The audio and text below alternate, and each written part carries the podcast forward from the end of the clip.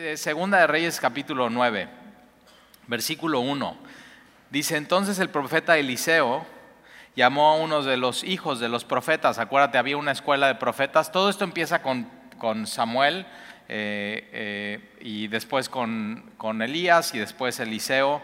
Ellos están pasando la estafeta. El último juez es Samuel, que es realmente el, el el primer profeta y de ahí vienen eh, todos los profetas que vamos a ver en la Biblia, ¿no? Pero entonces eh, Eliseo, que era el profeta, que eh, era el por el cual hablaba Dios a Israel en ese tiempo, llamó a uno de los hijos de los profetas de, vamos a decir, que como que discipulaba un grupo de jóvenes y entonces lo llama para una tarea y le dijo, ciñe tus lomos, acuérdate, en ese tiempo usaban túnicas con un cinturón y entonces la túnica te llegaba muy acá, muy abajo y tú para correr lo que tenías que hacer es ceñirte la túnica, entonces la agarrabas, te la hacías un poco más corta y te la abrochabas o te la ponías en el cinturón y entonces ya podías correr y rápido. Entonces esta es una tarea que le está dando Eliseo a uno de estos muchachos y dice, esto necesito que lo hagas ya rápido, ¿no? Y habla un poco de obediencia. Eh, y entonces dice, ciñe tus lomos y toma esta, esta redoma o este envase de aceite en tus manos y ve a Ramot de Galat, de donde era eh, Elías. Y cuando llegues allá verás ahí a Jehu o Jehu. Hace ratito en mi casa estábamos, ¿cómo le decimos? O sea, de pronto hay nombres que dices, órale, o sea, Yehú o Yehu, o vamos a decirle Yehú, eh, y es hijo de Josafat, no Josafat el rey, de, el rey que era piadoso y un hombre de Dios, sino este es otro Josafat, y por eso dice hijo de Nimsi, y eh, entrando, haz que se levante de entre sus hermanos y llévalo a la cámara o a una recámara. Entonces esa es la misión. Ve rápido, toma esta, esta frasco o este vaso o caja con aceite. Es, no es poco aceite, es mucho aceite y normalmente este aceite que es para ungir, se ungía a los reyes y lo, normalmente lo hacían los profetas. Eh, este aceite posiblemente no solamente es mucho y es puro, sino tiene algún aroma. Eh, y, se lo ponían en la cabeza y, escurría por todo, todo el cuerpo de, alguien que iba a ser ungido. Entonces eh, vas a hacer eso, ¿no? con, con Yehu. Versículo 3. Toma luego la redoma de aceite y derrámala sobre su cabeza y di, así dijo Jehová, yo te he ungido por rey sobre Israel. Y abriendo la puerta, echa a huir y no esperes. todo rápido, ¿Te das cuenta?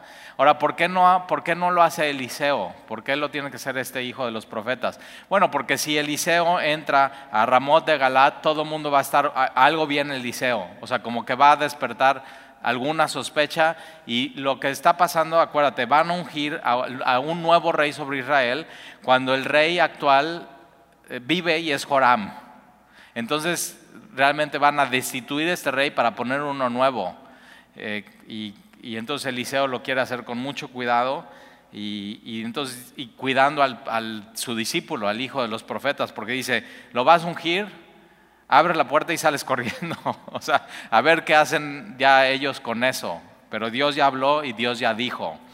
Eh, y entonces fíjate, fue pues el joven, y entonces ahí obediencia, eso es un discípulo. Y fue pues el joven, el profeta, ahora fíjate, este joven profeta no va y le dice, oye, el, Eliseo, te quiero pedir un consejo, ¿qué hago con mi vida? Y Eliseo le dice, no, el, Eliseo va y le dice lo que tiene que hacer y él lo hace. Es así de fácil. Y entonces fue pues el joven, eh, el profeta, a Ramot de Galat, y cuando él entró, he aquí los príncipes del ejército, estos príncipes son comandantes. Entonces hay una guerra, la guerra es contra el rey de Siria, están las cosas complicadas, están haciendo una junta, los príncipes del ejército o los comandantes que estaban sentados. Y, él dijo, príncipe o comandante, una palabra tengo que decirte. Y, Yehú dijo, ¿a cuál de todos nosotros? Entonces fíjate, él, pareciera que como que está en control de la reunión y entra el profeta y dice, les tengo, que decirle algo, comandante, y como que no voltean a ver nadie en particular. Y Yehú dice, ¿a quién de los comandantes? Hay varios comandantes y, el profeta le dice, a ti, comandante, a ti, príncipe. Entonces se pone bueno, versículo 6. Y él se levantó y entró en casa y el otro, el profeta, derramó el aceite sobre su cabeza. O sea, sí, él no, no, estaba, él estaba haciendo lo que tenía que hacer, él estaba haciendo la estrategia para ir a la guerra, estaba con sus otros, otros hermanos combatiendo y luchando por Israel. Nunca se le espera y simplemente el profeta dice, oye, necesito decirte algo, vamos aquí a la recámara, tiene que ser en privado, toma la redoma de aceite, posiblemente la rompe y la unge sobre así en su cabeza y, él nada más se queda así, ¿qué, qué es esto? Así. Y es realmente lo que está pasando, es un llamado de Dios. Y un llamado de Dios es así. El domingo alguien me decía, Tali, ¿desde cuándo supiste que ibas a ser pastor? Y, le digo, la verdad, en cuanto Dios me salvó, yo sabía que Dios me estaba llamando a algo más. y así son, así son los llamados. Ahora, yo no me esperaba que Dios me salvara y Dios no me esperaba que yo iba a ser pastor. O sea, si, si de chiquito, a ver, ¿qué quiere ser de grande? O sea, bombero, policía, astronauta, pero nunca, o sea, nunca piensas voy a ser ministro o pastor o así cristiano y, en Veracruz, así todo, todo como nunca me hubiera imaginado, pero así, así es Dios, es ah, su voluntad. Y entonces derramó el aceite en su cabeza y le dijo, así dijo Jehová, Dios de Israel, yo te he ungido por rey sobre Israel, pueblo de Jehová. Ahora fíjate, estamos viendo una época la hemos visto semana tras semana los miércoles. El pueblo de Dios no quiere ser pueblo de Dios.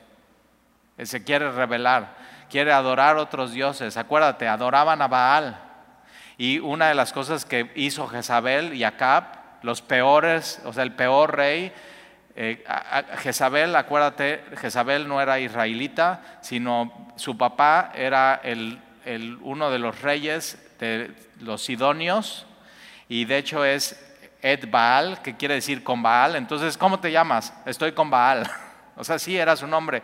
Y Jezabel toma toda esa educación, Acab la toma como esposa y lo que sucede es que esta mujer lleva la adoración de Baal a su pueblo y todos hacen que todo el mundo se incline a, Baal en vez de inclinarse ante Dios. Y llegan a tal, o sea, hacen, hacen un templo de Baal y llegan a tal grado de maldad que los, los hijos de una pareja israelita toman al hijo y lo sacrifican a Baal y lo queman vivo. O sea, dices, ¿cómo? Así. O sea, e, eso era el pueblo de Dios en esta época.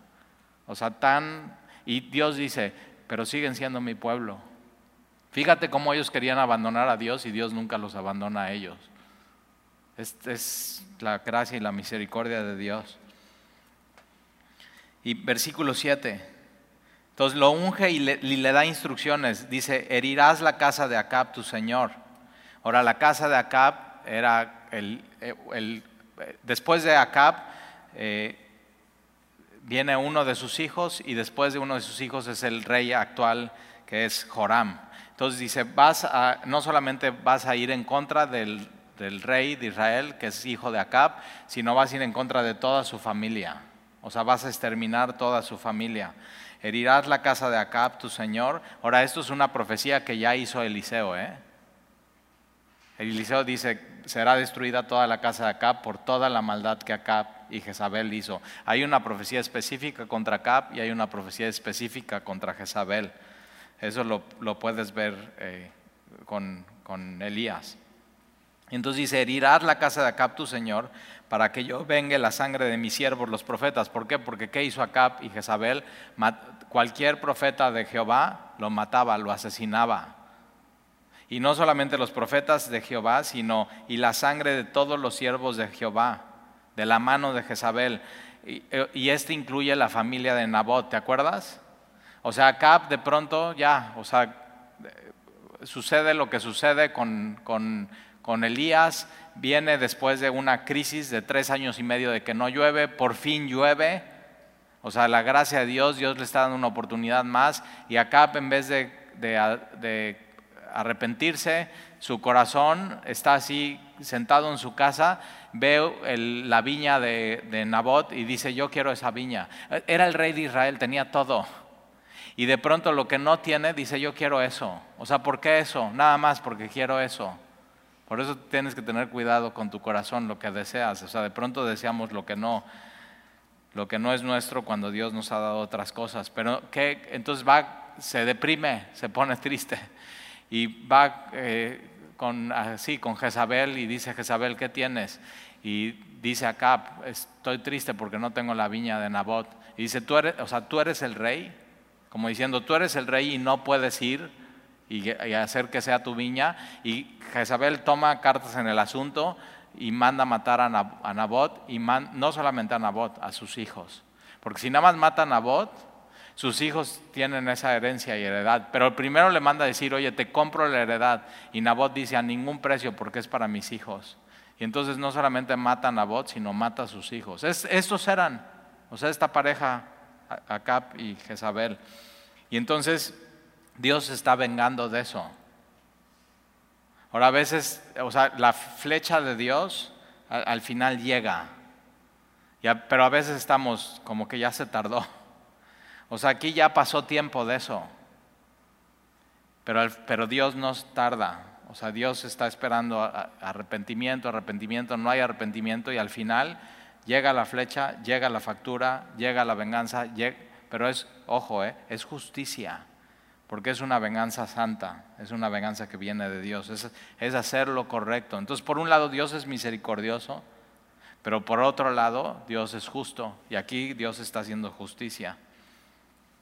Y entonces, eh, versículo 8 y perecerá toda la casa de Acab y destruiré de Acab todo varón, así siervo como libre en Israel. Y yo pondré la casa de Acab como la casa de Jeroboam, hijo de Nabat, y como la casa de Basa, hijo de Ahías, y a Jezabel la comerán los perros en el campo de Jerseel, y no habrá quien la sepulte.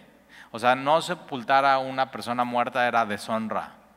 Pero otra vez, esta era una profecía que hizo Eliseo y así, no, no pasa en, la generación, en esa generación, sino después, otra generación más, pero sucede. Y entonces la comerán los perros en el campo de Jezreel y no habrá quien la sepulte. Y enseguida abrió la puerta y se echó a huir. O sea, dice, yo ya dije, bye. Y me, o sea, me encanta este profeta, aprendió muy bien. Y yo a veces así, mis consejerías, así viene alguien conmigo, tal y puedo hablar contigo, y sí, digo, ok, esa es la palabra de Dios, esto dice, ya va, o sea, ahí tú y Dios, o sea, yo ya te dije, cierro la puerta y salgo corriendo, así como, y a veces cuando me invitan a casa de alguien, digo, no, ya aquí estoy, digo esto y ya salgo corriendo. Y a ver qué haces tú con lo que Dios te, te dice, o sea, que al final es la palabra de Dios. Y entonces, eh, ya sale corriendo este profeta y mira lo que dicen ¿eh? los que están ahí. Eh, versículo 11, después salió eh, Jehú a los siervos de su señor y a los, están los otros comandantes y le dijeron, ¿hay paz? O sea, como que, ¿qué, ¿qué pasó ahí? ¿No dirías tú eso? Como, oye, ¿qué? ¿Qué? ¿Qué dijo? ¿Qué te dijo? No te hagas, eres bien chismoso. Yo he tenido consejerías así con, jóvenes y están sus papás esperando en la recepción y van, ¿qué te dijo? ¿Qué te dijo? Oh, pues no seas chismoso. Es la palabra de Dios, no, no hay más. Y entonces están así, ¿hay paz? ¿Para qué vino a ti aquel loco? Así nos tachan ¿eh? el mundo. Este, mira, cualquiera que hablamos con la palabra de Dios y decimos, no, yo soy cristiano, yo creo en esto y creo que Jesús vive, sí, es locura. Para el mundo es locura, así. Pero yo digo, me encanta estar loco, así, por Jesús. Me fascina, me fascina. Y aunque me quede solo y todos digan, este está loco, está bien. Entonces, ¿para qué vino a ti aquel loco? Ahora fíjate, el loco, ¿eh? Ahorita vas a ver, todo lo que dice el loco sucede.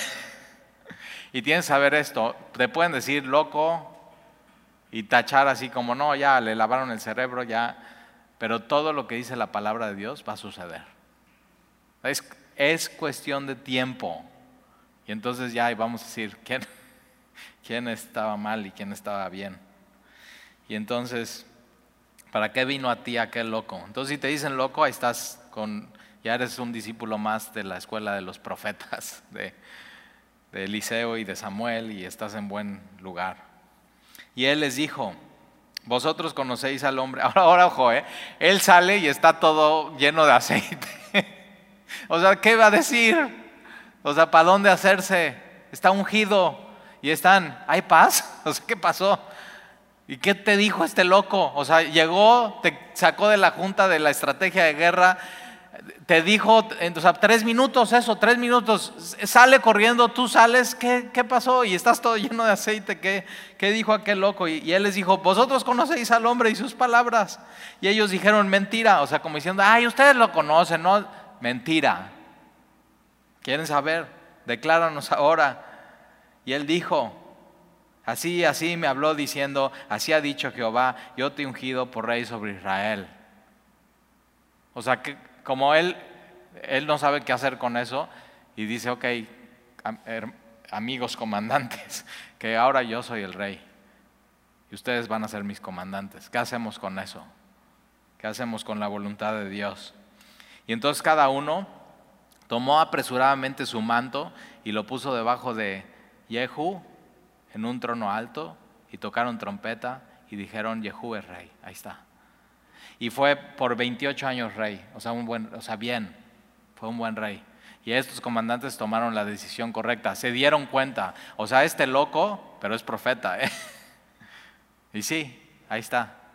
Estamos re locos, pero seguimos a Jesús y su palabra. Y ahí nos paramos y, en eso nos sostenemos. Y de ahí no nos vamos a mover. O sea, yo entiendo, o sea, mi familia, por ejemplo, ¿no? Que nosotros, Andy y yo, pasamos por todo. O sea, ¿qué, quieres? O sea, saco la carta y tú dime. O sea, Reiki, meditación, cristales, magnetismo, ¿qué, qué más? ¿Qué más? ¿Qué? Ángeles, ¿sí? Un día fuimos con una mujer en Ciudad de México y por supuesto todo todos cobraban, ¿eh? o sea, bien caro todo. Y entonces eh, podías hablar con tu ángel, tu ángel de la guardia. Ahí está, mi dulce compañía, no me desampares. Así, o sea, y cosas raras, nos metimos en cosas, operación astral, operaciones astrales, viajes astrales, todo lo que quieras. Y al final, nada, o sea, igual nada nos cambiaba, que terminábamos igual de vacíos. Por eso la carta, y no, en nuestra carta no estaba Jesús. O sea, no existía Jesús, era lo así, ni lo último porque no estaba en la lista. Y llega Jesús y órale, pum. Y entonces nosotros entendemos a nuestra familia porque entonces los llevábamos, no, tienes que ir a ver este doctor, tienes que ir a ver esto de homeopatía. Tienes... Y entonces ya mi mamá pobre llegaba con una cosa nueva y mi hijo inmaduro o sea, se le va a pasar. Y cuando llegue con Jesús, la senté, así fue la primera ¿eh? que hablé con ella. Mamá, quiero hablar contigo. Dos horas la tuve, hablándole, hablándole. Por supuesto, yo creo que mi sana doctrina, porque o sea, me leí la, medio la Biblia y ya con eso yo quería ser John MacArthur. Nada, o sea, mal. Seguramente cosas tuve mal, pero dos horas hablándole, hablándole, hablándole, lleno del Espíritu Santo lleno de amor por Jesús. Y yo nada más me acuerdo y veo a mi mamá diciendo, sí, a ver a cuándo se le pasa. Pero ¿qué crees? No se me ha pasado. Y he perseverado en eso. Y es más, cada año creo más en Jesús y creo más en su palabra y voy más profundo a eso. Y eso te tiene que pasar a ti. Y al final todos lo van a ver. O sea, después de años, que, por eso es, es, un, es una carrera larga. Entonces tienes que perseverar. Y, y ahí está. Eh, ya de pronto no eres tan loco. Al principio mis amigos, o sea, ¿qué onda? Ya todo eran, ay, es que ya no quiere tomar, ya no, así ya es aburrido y todo. Pero ahora ya ellos, uno de ellos ya no puede tomar porque se dañó los, el órgano, ya no puede tomar. Y el doctor dijo, no puedes tomar. Y no por cristiano, sino porque ya no puede tomar. O sea, tiene problemas de salud graves. Entonces ahí está, ya no puedes tomar. ¿Y luego qué? Pero entonces cuando tienen un problema, ya le hablan al loco. O sea, ¿qué, qué, me recomiendas? ¿Qué consejo me das? Entonces, es cuestión de perseverar, ¿eh? ya lo vas a ver, lo vas a estar viviendo en tu vida. Y entonces, por eso tienes que subrayar en tu Biblia el versículo 11, aquel loco, y ponerle aquí abajo, soy yo. soy yo. Y entonces cuando te digan, no, ya, este está loco, dice, sí, sí. O sea, que no te agüites y no te enojes. Lee tu Biblia y vas a encontrar esto. Pablo, loco por Jesús. Pedro murió así, cuando lo van a matar a Pedro, el apóstol Pedro, lo van a matar en una cruz y dice, no me merezco morir como mi Señor, boca abajo.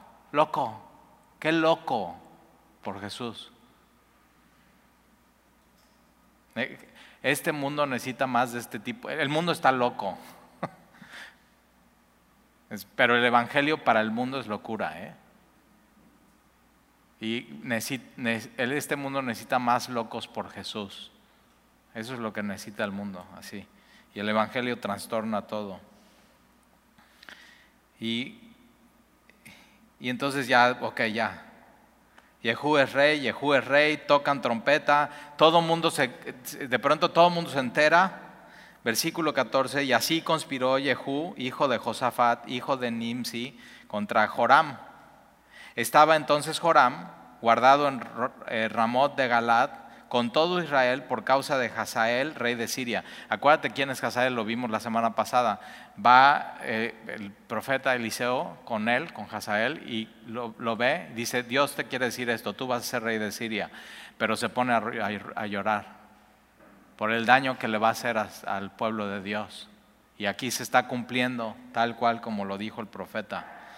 Algo que, o sea, cuando veas algo muy bueno, o sea, tenemos que aprender a este profeta, ir con alguien que sabes que va a ir en contra de Dios, siéntate con él, prepara tu corazón, ora, di, Señora, úsame, siéntate con él, háblale de Jesús, adviértele y que Dios quiebre tu corazón y llora de su situación.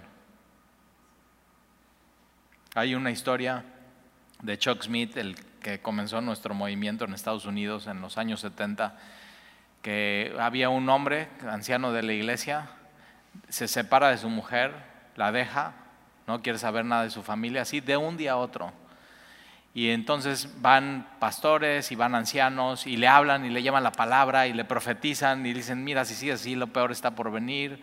Y, o sea, peor, endureza más su corazón, endurece más su corazón. Y dicen que un día Chuck fue con este hombre, se sentó en su casa y entonces antes vivía con su familia, una casa, pues es un hogar, y aquí vivía solo en un departamento, eh, o sea, solo, solo, sin hogar, sin familia, su familia abandonada, y dice que eh, está escrito en un libro, Chuck se sienta, ve a su alrededor, lo ve a él, y no le dice ninguna palabra y se suelta a llorar por la situación. Y el siguiente domingo él estaba ahí en la iglesia, una vez más. Y entonces eh, Joram estaba en, eh, guardado por las heridas que le hicieron en esta lucha de Hazael, rey de Siria, pero versículo 15, pero se había vuelto el rey Joram a Jezreel para curarse de las heridas que los sirios le habían hecho peleando contra Hazael, rey de Siria.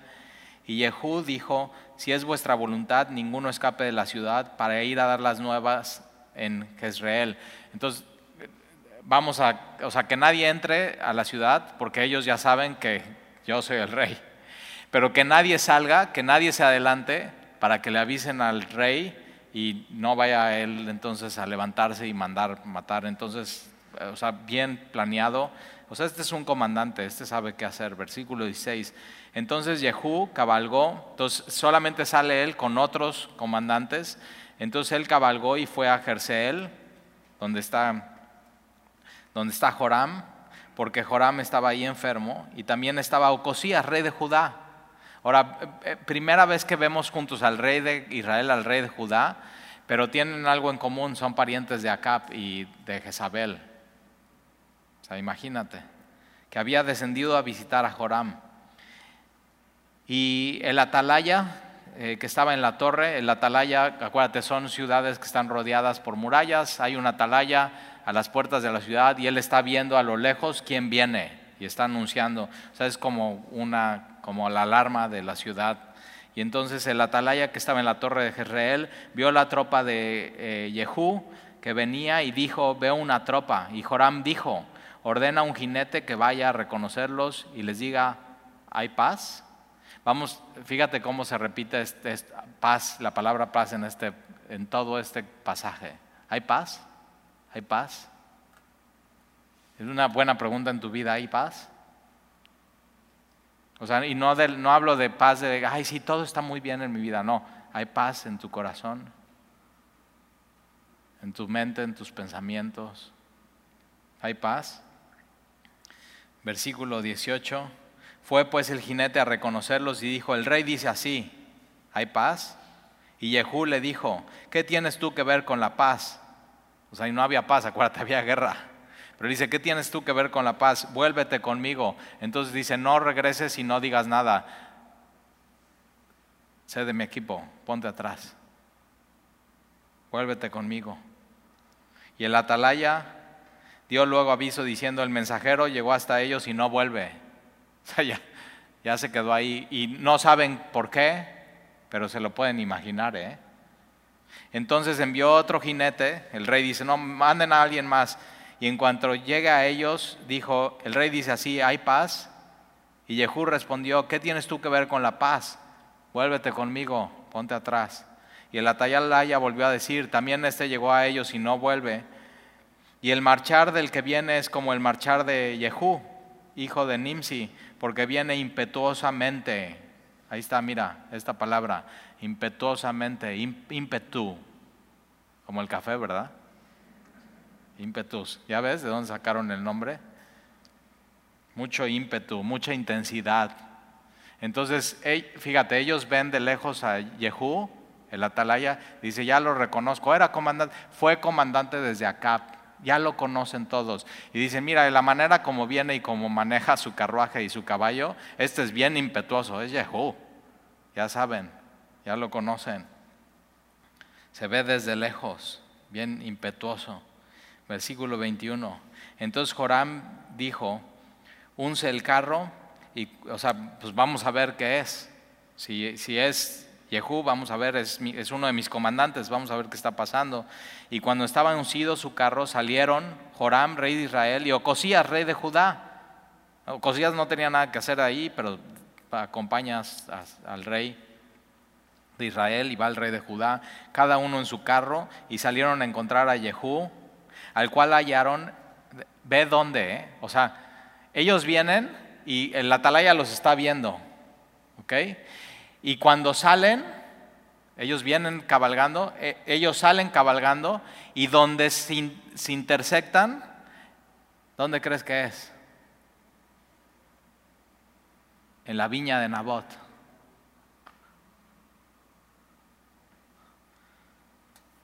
Como si Dios se le hubiera olvidado lo que Acab hizo con Nabot y no. Dios nunca se olvida, ¿eh? Dios va a hacer justicia. Y entonces ahí está, en la heredad. De, ahora fíjate, ¿de quién es la heredad? Para Acab es de Acab, para Dios es de Nabot y de sus hijos la heredad de Nabot de Jezreel. Y cuando vio Joram a Jehú, dijo, ¿hay paz, Jehú? Otra vez, ¿hay paz? ¿Hay paz? Y él respondió, ¿qué paz? ¿Qué paz con las fornicaciones de Jezabel, tu madre? y sus muchas hechicerías. ¿Qué paz puede haber en un país donde se tiene que adorar a Dios y se adora a Baal? ¿Qué paz puede haber en eso? No hay paz. La paz tiene que ser con Dios.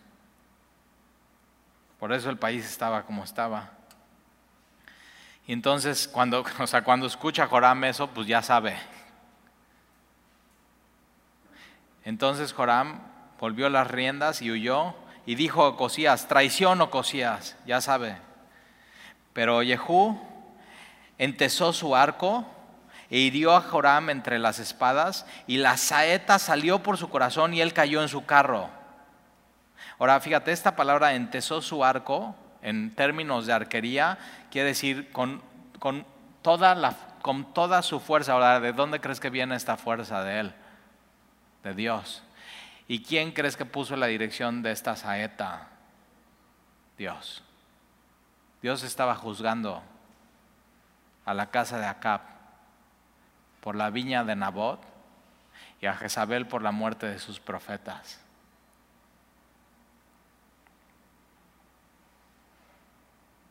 Y dijo luego Jehú a Bidkar, su capitán, entonces ya estaban en la misma junta, entonces ya lo hace su capitán del ejército y dice, tómalo y échalo un extremo de la heredad de Nabot de Jezreel. Acuérdate, me encanta esta palabra, acuérdate, acuérdate. ¿Qué le está diciendo? Acuérdate de lo que dijo Dios, acuérdate. O sea, este es un rey que se está acordando de, de cuando no era rey, de cuando era comandante y estaba en las filas de Acab, como cuando Acab hace esto y Jezabel, Elías les profetiza y le dice, acuérdate lo que dijo, o sea, le quedó tan marcada la palabra de Dios y le está diciendo a su compañero, acuérdate, acuérdate de eso. Acuérdate cuando tú y yo íbamos junto con la gente de Acab, su padre, Jehová pronunció esta sentencia sobre él diciendo que yo he visto ayer la sangre de Nabot y la sangre de sus hijos. Ahí está, no nada más mató a Nabot, sino mató a sus hijos, dijo Jehová. Y te daré la paga en esta heredad, dijo Jehová. Tómalo pues ahora y échalo en la heredad de Nabot conforme a la palabra de Jehová. Entonces, eh, Jehú se está dando cuenta, Dios me está usando para cumplir su palabra, no solamente como rey. Versículo 27, viendo esto, Cosías, rey de Judá, o sea, él dice, no, pues yo ni, o sea, yo ni vela en el entierro, me voy de aquí, ¿qué hago aquí? ¿Qué hago aquí? Y entonces viendo esto, Cosías, rey de Judá, huyó por el camino de la casa del huerto y lo siguió Jehú, diciendo, herí también a este en el carro, y le hirieron a la subida de Gur, junto a, Bileam, y Ocosías huyó a Megido. Tú puedes ir hoy a Megido en Israel. Ya abrieron Israel, ¿eh? Si quieres ir, ya creo que hasta sin vacuna puedes ir. Ya está abierto y hay un lugar que se llama Megido. Está muy padre el lugar. Entras en un teleférico, está en una montaña hasta arriba, rodeado de, y, fíjate, aquí Ocosías murió. Toda la Biblia la puedes confirmar con geografía y con arqueología y con datos históricos fuera de la Biblia. De hecho, por ejemplo, eh, sobre Jehú hay un obelisco, que es el obelisco negro, está en, un museo de Londres y ahí puedes ver eh, que Jehú gobernó en el año 841, antes de Jesucristo. O sea, todo se confirma, ¿eh? Todo. Ahora, no necesitaríamos eso, no necesitaríamos un obelisco negro en un museo, porque creemos que la palabra de Dios es la palabra de Dios y toda es perfecta y toda es verdad, pero cuando encuentran estas cosas y se confirma la palabra de Dios, bien, está padrísimo. Y se sigue confirmando ¿eh? la palabra de Dios. Todo esto es histórico, no es, no es una fábula. Como la cruz es histórico, no es una fábula. Como la resurrección de Jesús no es una fábula, es histórico, es real. Como que tú y yo tenemos vida eterna. no es una fábula, es real. Y será histórico ¿eh? en tu vida y en mi vida. No, no estás loco. Bueno, un poco. Y entonces Ocosías huye, va a Megido y ahí muere. Y sus siervos, fíjate, entonces este Yehú en un día dos por uno. Así, cumpliendo la voluntad de Dios, dos por uno. Y los dos parientes de Acab ¿eh? y de Jezabel. Ahora espérate, ¿eh? todavía falta, todavía falta. Y sus siervos, eh, versículo 28, sus siervos le llevaron en un carro a Jerusalén y allá le sepultaron con sus padres en el sepulcro de la ciudad de David. En el undécimo año de Joram, hijo de Acab, comenzó a reinar Ocosías sobre Judá y vino después Jehú a Jezreel y cuando Jezabel lo oyó, se pintó los ojos, ahí está, cosméticos desde esta época. Entonces viene Jehú y Jezabel sabe, se pinta los ojos con antimonio. O sea, si yo veo un botecito y dice antimonio, no me lo pongo en los ojos. Pero ese, ese era un polvo negro mezclado con aceite. Hoy se llaman sombras, ¿no? En los ojos. ¿Para qué las usas? Para verte más chula. Para que se te vean los ojos más grandes. ¿Está bien? Pero ojo, ¿eh? esta es Jezabel, bien manidosa. O sea, está a punto de morir, dice, pero muero guapa. dice, sí, yo también. Así, ok, bueno. Y entonces se pintó los ojos con antimonio y atavió o sea, su cabeza, se hace un super peinado para recibir a Jehú. Ya sabía, y se, asomó, y se asomó una ventana. Y cuando entraba Jehú por la puerta, ella dijo, sucedió bien a Simri, que mató a su señor. Ahora, Simri, acuérdate, Simri es uno de los reyes, pero Simri, eh, lo puedes ver en, en, la historia en Primera Reyes 16, Simri va contra su señor, mata al rey, toma el reinado, pero dura solamente siete días. Entonces Jezabel lo está tratando de intimidar. O sea, ve lo que le pasó a Simri. Por matar al rey, nada más tuvo siete días y quien, quien lo mata a Simri es el, un pariente de Acab, es su papá, y lo mete en el palacio y lo quema. Entonces lo, está intimidando. O sea, si, si tú haces lo mismo, vas a ver lo que te va a pasar a ver si se echa para atrás Yehú. Pero pregunta, ¿tú crees que él se va a echar para atrás teniendo la palabra de Dios en su mano? No. Y va a haber gente en tu vida que te van a querer intimidar. Te van a decir loco unos y otros te van a querer intimidar. Y no te puedes dejar intimidar cuando tienes la palabra de Dios en tu mano. No te dejes intimidar, ¿eh? Y entonces eh, sucedió bien a Simri que mató a su señor y alzando él entonces su rostro hacia la ventana, ve a Jezabel, la escucha, no se deja intimidar y dice, ¿quién está conmigo? ¿Quién? Así, lo clama hacia la ventana. Y se inclinaron hacia él dos o tres eunucos. Estos eran los que cuidaban a la reina. A la reina. Entonces, a ver, está, a ver si no te va a ir como Simri, está diciéndole y ahí toda guapa y su peinado y está queriendo intimidarlo, o sea, está dando patadas de ahogado y e, él nada más dice así, ¿quién, a ver quién está conmigo?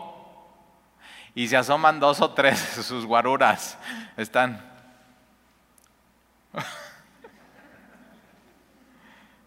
Por eso trata bien a la gente, nunca sabes cuándo. Y ellos ya, o sea, no quieren así a alguien gobernando sobre Israel. No quieren a alguien así. Entonces, ¿quién está conmigo? ¿Quién? Y se inclinaron hacia él dos o tres eunucos. Y él les dijo, echadla abajo. O sea, él no, no, sub, no agárrenmela, ahorita voy, no, échenla. Desde la ventana, echadla abajo. Y ellos la echaron, ya así. Bien peinada y bien pintada, ¿eh? Pero la echaron. Mira cómo termina esta mujer. Y parte de su sangre salpicó en la pared y en los caballos y él atropelló. Parte de la profecía era esa, versículo 34. Y entró luego y después de que comió y bebió, dijo, id ahora a ver aquella maldita. O sea, ve, y sí, o sea, después de todo lo que hizo, no se le podía llamar menos. Y sepultarla porque es hija del rey. Ahora, no era, hija del rey de Israel, era hija de Ed Baal. Entonces dice, bueno, tiene sangre azul, por lo menos vamos a honrarlas, entiérrenla. Pero no se acuerda parte de la profecía, ¿eh? acuérdate que la profecía que dice Elías es que no la iban a enterrar. Dice, así, aun cuando a él se le olvida parte de la profecía, sucede.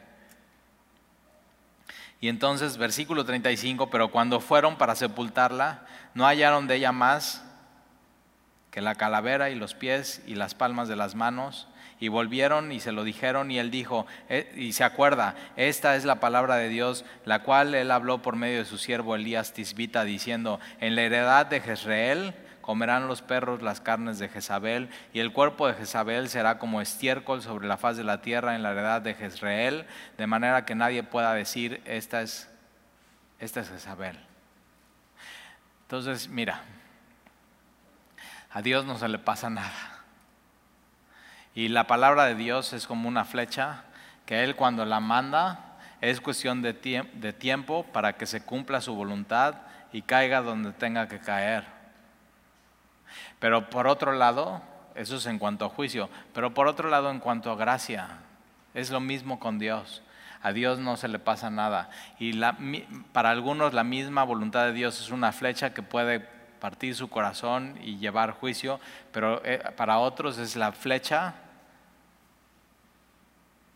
que nos casa y nos, nos cautiva y nos ama. Y es su gracia. Y no te puedes hacer para el lado. O sea, ya cuando Él pone su mano en ti, él te está eligiendo, Él te está llamando, Él te va a justificar y al final Él va a terminar su obra, te va a santificar y te va a llevar a la gloria. Ese es el Dios de la Biblia. Dios completamente soberano, ¿te das cuenta? A Él nada se le pasa. ¿eh? Por eso cuando digas, es que no es justo, es que no es justo. Sí, pero déjaselo a Dios. Por eso la Biblia dice, mía es la venganza, yo pagaré. La ira del hombre, tu enojo no obra la justicia de Dios. Tienes que, tienes que dejárselo a Dios en tu vida. Y decir, Dios, tú, tú decide, tú haz así. Y nada más echarte tantito para atrás y ver cómo todo se desenvuelve. Y acuérdate, entonces, ¿qué tienes que pedir para tu vida? No justicia, sino, no, es que no no, misericordia. Pide misericordia a Dios. Eso es. Y la próxima semana ya veremos eh, todo lo que demás pasa con la casa. O sea, todavía no terminamos. ¿eh? O sea, tiene que, la casa de Acab tiene que ser barrida por completo, cumpliéndose todo lo que dice la profecía. Vamos a ver qué pasa entonces. Eh, Judá se queda sin rey, o Cosías. Entonces vamos a ver quién es el siguiente rey. Pero acuérdate, bien importante, la, la luz no se apaga en Judá, porque de ahí viene el Mesías. Entonces todo esto no lo tienes que ver como una, historia aislada, sino es una, una historia en la historia de redención completa de la Biblia. Todo eso para qué? Para todo esto está apuntando a Jesús, al Cristo, al Mesías. Y así, rey tras rey, que no dan el ancho, que no dan el ancho, que no dan el ancho, para que llegue aquel que da el ancho y, y llega a salvar a la humanidad. Eso es. Entonces, oramos. Ah, y vas a ver, la próxima semana vamos a ver a Talía. No a Talía, no a Talía, sino a Talía, ¿ok? Y vas a ver, o sea, esta toma el, toma el puesto de, de rey. Órale. O sea, una reina que dice, órale, yo voy a... Y pone a su hijo, todo así, todo un rollo. Así, entonces si te gusta ver política, pues mejor lee la Biblia. Ahí está. Señor, gracias te damos por tu palabra, por tu amor, por ver cómo tú, así tú mueves todo, las fichas. Cuando pensamos que el, mundo se mueve por las decisiones del mundo, vemos que realmente todo tú lo estás moviendo, Señor. Y tú tienes un fin y eres soberano y tú estás en control. Y tú, Señor, has mandado tu flecha a nuestras vidas de gracia, de amor y nos ha llegado y nos ha alcanzado y nos ha cautivado. Señor, gracias porque tú pones paz en nuestro corazón. Jesús en Mateo capítulo 24 dice que cuando veamos guerras y rumores de guerras y pandemias, que no tengamos miedo. Y entonces no tenemos miedo, Señor, porque todo es tu mover, todo tú lo estás acomodando. Y entonces te pedimos que podamos ver el mundo a través de estos ojos, los ojos de la Biblia, y cada vez más ir más y más y más profundo. Y sí, que el mundo nos llame locos. Estamos locos por ti, Señor. Estamos locos por Jesús. Estamos locos por la palabra. Estamos locos por tu amor. Y te damos gracias. En el nombre de Jesús. Amén.